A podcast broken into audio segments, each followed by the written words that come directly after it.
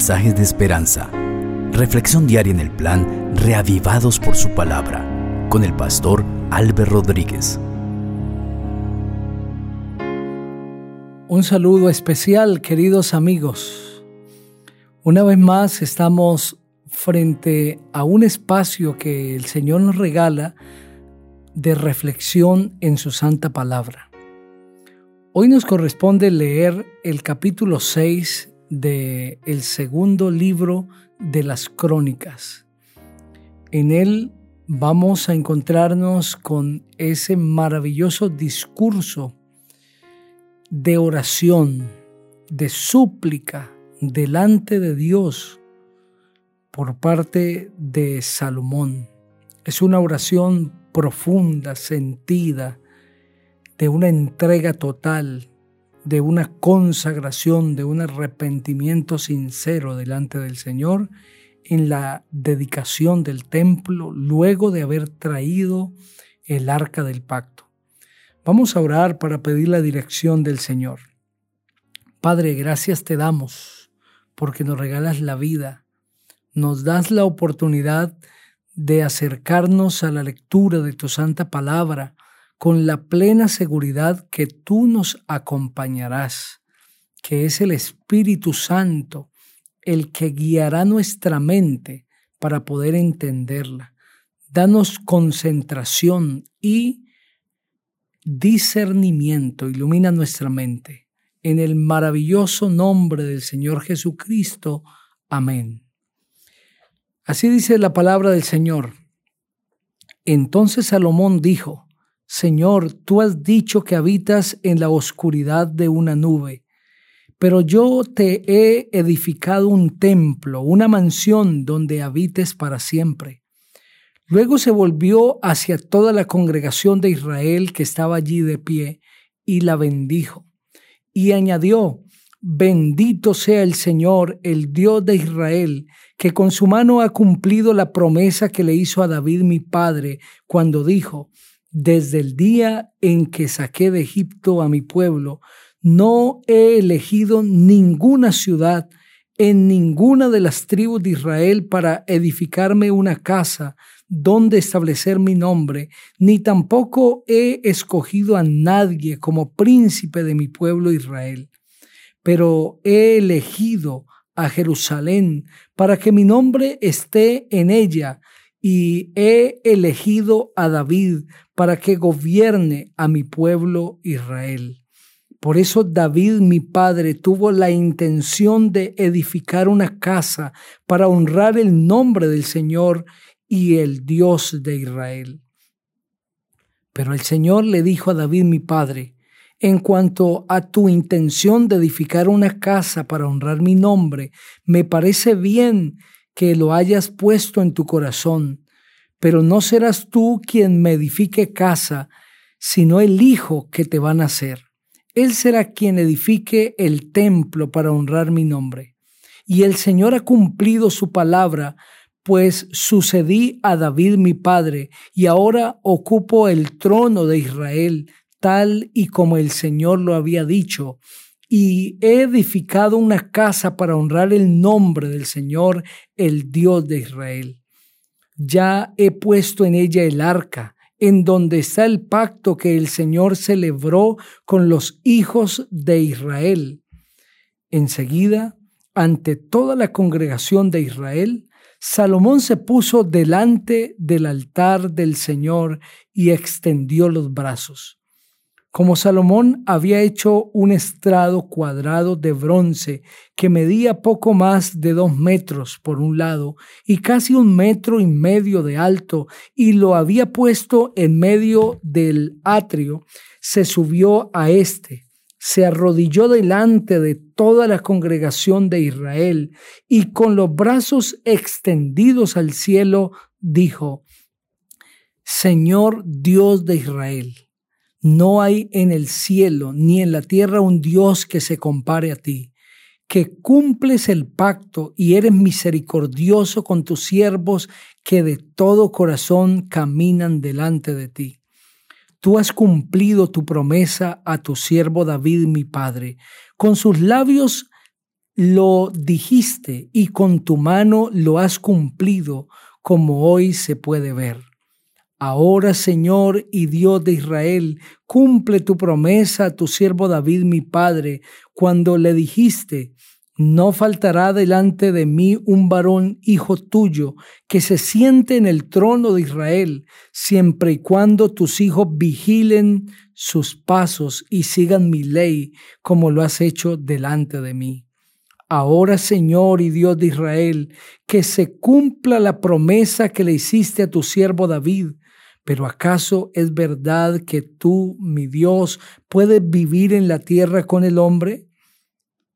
Si ni siquiera los cielos ni los cielos de los cielos te pueden contener, mucho menos podría contenerte esta casa que he edificado. Pero Señor Dios mío, dígnate atender a la oración y a los ruegos de tu siervo y escucha el clamor y la oración que este siervo tuyo eleva delante de ti. Mantén abiertos tus ojos de día y de noche sobre esta casa, sobre el lugar del cual has dicho, mi nombre estará allí, y atiende a la oración que tu siervo eleva en este lugar. Atiende también al ruego de este siervo tuyo y de tu pueblo Israel. Óyelo desde los cielos, desde el lugar donde vives, y cuando en este lugar se haga oración, escúchanos y perdónanos cuando alguien peque contra su prójimo y se le exija hacer un juramento y venga a jurar aquí ante tu altar, dígnate escuchar desde los cielos y actúa y juzga a tus siervos. Dale al impío su merecido y haz que sus acciones recaigan sobre su cabeza y hazle justicia al justo y decláralo inocente. Cuando tu pueblo Israel sea derrotado ante sus enemigos por haber pecado contra ti y se vuelve a ti y confiesa tu nombre y en esa casa eleva a ti sus ruegos, dígnate escucharlo desde los cielos y perdona el pecado de tu pueblo Israel y hazlo volver a la tierra que les diste a ellos y a sus padres. Si los cielos se cierran y por haber pecado contra ti deja de llover. Se dirigen sus oraciones hacia este lugar y confiesan tu nombre. Y cuando tú los aflijas, si se arrepienten de sus pecados, escúchalos en los cielos y perdona el pecado de tus siervos y de tu pueblo Israel enséñeles el buen camino para que lo sigan y haz llover sobre tu tierra la que diste a tu pueblo en propiedad. Cuando haya hambre en la tierra o peste, tizoncillo, hongo, langosta o pulgón, o cualquiera otra plaga o enfermedad, o cuando sus enemigos los asedien en la tierra en donde vivan, que en toda oración y todo ruego que haga cualquier hombre, o todo tu pueblo Israel, que de corazón reconozca su llaga y su dolor, si tiende las manos hacia esta casa, dígnate escuchar desde los cielos, desde el lugar donde resides y perdónalos. Examina su corazón y dale a cada uno lo que merecen sus acciones, pues solo tú conoces el corazón humano. Así ellos te temerán y andarán en tus caminos todos los días de su vida en la tierra que les diste a nuestros padres. A los extranjeros, a los que no sean de tu pueblo Israel, pero que hayan venido de tierras lejanas por causa de tu gran renombre y de tu mano poderosa y de tu brazo extendido, si llegan a esta casa y, oran, Dígnate escucharlos desde los cielos, desde el lugar donde vives, y trátalos conforme a las peticiones que te hagan, para que todos los pueblos de la tierra reconozcan tu nombre y te teman, así como lo hace tu pueblo Israel, y sepan que tu nombre es invocado sobre esta casa que yo he edificado.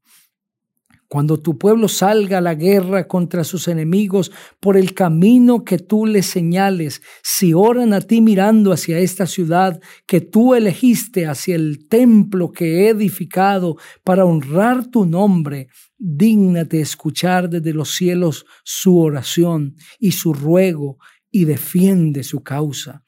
Cuando pequen contra ti, pues no hay nadie que no peque, si te enojas contra ellos y los entregas en manos de sus enemigos y sus captores los llevan cautivos a un país enemigo, sea lejos o cerca, si en la tierra a la que fueron llevados cautivos ellos recapacitan y se vuelven a ti, y si en el país de su cautividad oran a ti y te dicen, hemos pecado, hemos actuado de manera inicua e impía, si allá en el país donde los llevaron cautivos se vuelven a ti con todo su corazón y con toda su alma y oran hacia la tierra que les diste a sus padres, hacia la ciudad que tú elegiste y hacia el templo que he edificado a tu nombre, dígnate escuchar desde los cielos, desde el lugar donde vives,